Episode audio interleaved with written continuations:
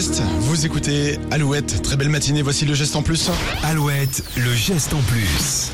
La Coupe du Monde 2022 démarre donc ce dimanche. Allez, les Bleus et Julie, c'est l'occasion de s'offrir un nouveau ballon rond, mais pas le ballon ficelle de la compétition. Non, moi je tenais à vous proposer une alternative locale, écologique et en plus ces ballons sont de véritables œuvres d'art rebondissantes. Parfait. C'est la marque Rebond qui se trouve près de Nantes à la montagne euh, qui a créé ces ballons. La start-up a même créé le premier ballon recyclable et socio-éco-conçu. Dans le détail, la matière à l'intérieur est à 62% recyclée. La surface externe est faite à 54% de matière végétale.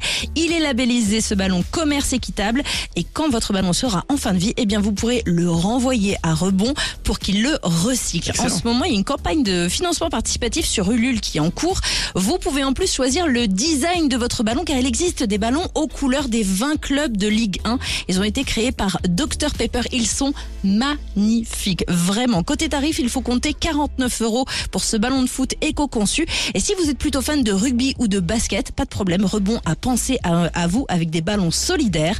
Direction le site rebond-project.com pour découvrir tout ça. Et ben voilà, on découvre euh, ces ballons. Merci beaucoup Julie, ça c'est top. Le geste en plus à retrouver sur alouette.fr. Il est 9h50, la suite avec euh, le groupe One Public sur Alouette.